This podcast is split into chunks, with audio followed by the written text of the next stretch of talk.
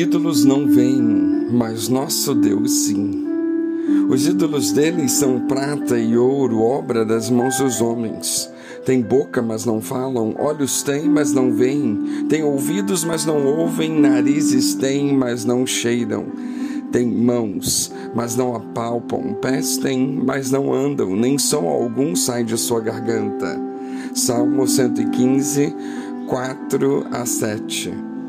A Bíblia fala dos olhos e do olhar do nosso Deus.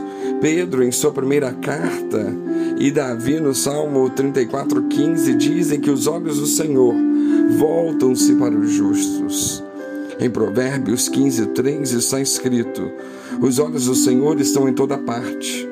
O profeta Jeremias, como porta-voz do Senhor, assegura: Os meus olhos veem todos os seus caminhos. Eles não estão escondidos de mim, nem a sua iniquidade está oculta aos meus olhos. Jeremias 16, 17. Em diversos momentos na Escritura, o olhar do nosso Senhor manifesta a sua essência. Deus viu a sua criação e declara que ela é boa em Gênesis 1. Deus viu a opressão que o seu povo estava submetido e o libertou, Êxodo 3:7. Deus olhou para a humildade da sua serva Maria e fez grandes obras na vida dela e através dela, Lucas 1, 48 e 49. Jesus viu Zaqueu e o libertou da sua ganância, da avareza e da escravidão do dinheiro. Lucas 19, 1 a 9. Jesus viu o cego de nascença e o curou. João 9, do 1 ao 12. Jesus viu Natanael e declarou ser ele um verdadeiro israelita em quem não há falsidade. João 1, 47 a 51.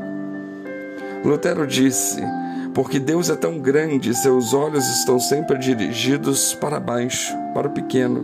Ou seja, nosso Deus é um Deus que vê a nossa situação, sabe das nossas limitações, conhece nossos problemas, nossas angústias, nossos pecados, nossa pequenez e nossa incapacidade de vencermos sozinhos. E então manifesta a sua libertação, perdão, cura, graça, misericórdia e amor. Diz o profeta: O Senhor não vê como o homem.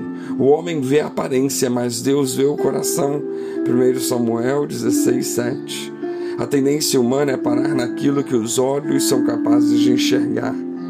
Como é bom saber que o olhar de Deus é diferente do nosso.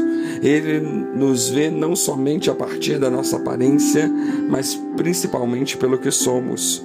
Não importa onde estejam os olhos do nosso Deus, pois são como chama de fogo, não existe um lugar que Deus não nos enxergue.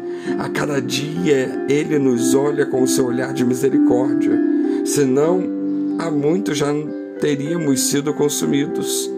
Deus nos vê a tal ponto de revelar-nos coisas íntimas que só Ele sabe.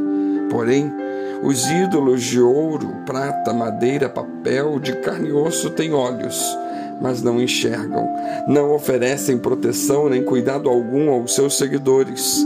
São cegos guias de cegos. Seja cristão ou não, seja sábio ou não, seja conhecedor da palavra de Deus ou não, todos, verdadeiramente todos, estão sob os olhos do Senhor. Não adianta alguém dizer ou achar que pode esconder algo dele, seja bom ou seja ruim. Ele vê todas as coisas, todos os nossos passos, decisões e pensamentos. Portanto, busquemos enquanto seus olhos não se fechem para esta terra até aquele grande dia quando enfim o seu Filho Jesus, nosso Salvador, vier buscar o seu povo. Após isso, este mundo ficará à mercê das forças malignas. Aproveitemos que os olhos de Deus estão sobre nós para entregarmos o nosso coração, o nosso corpo, a nossa alma, o nosso espírito a Ele. Como vivemos no meio de multidão em cidades, imaginamos que não somos percebidos como pessoas, como indivíduos que têm personalidade, vontade e racionalidade, mas Deus nos conhece como seres individuais, pessoas, nos conhece pelo nome, Ele sabe de nossos anseios, desejos mais profundos e de nossas carências mais fortes. O conhecimento de Deus sobre cada um de nós é tão intenso que o salmista expressa de uma forma descritiva como a vida e toda a atividade estava à vista de Deus no Salmo 139. Nesse momento, os olhos de Deus estão voltados para nós, porque Ele conhece todo o nosso pensamento, aflições, angústias e quer nos dar bênção, a bênção da Sua presença.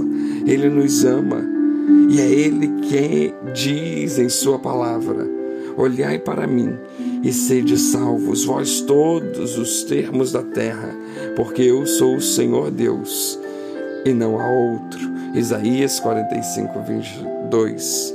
Portanto, lembremos-nos que o nosso Deus vê, Ele nos enxerga e é necessário que nós voltemos os nossos olhos para Ele. Que Deus os abençoe.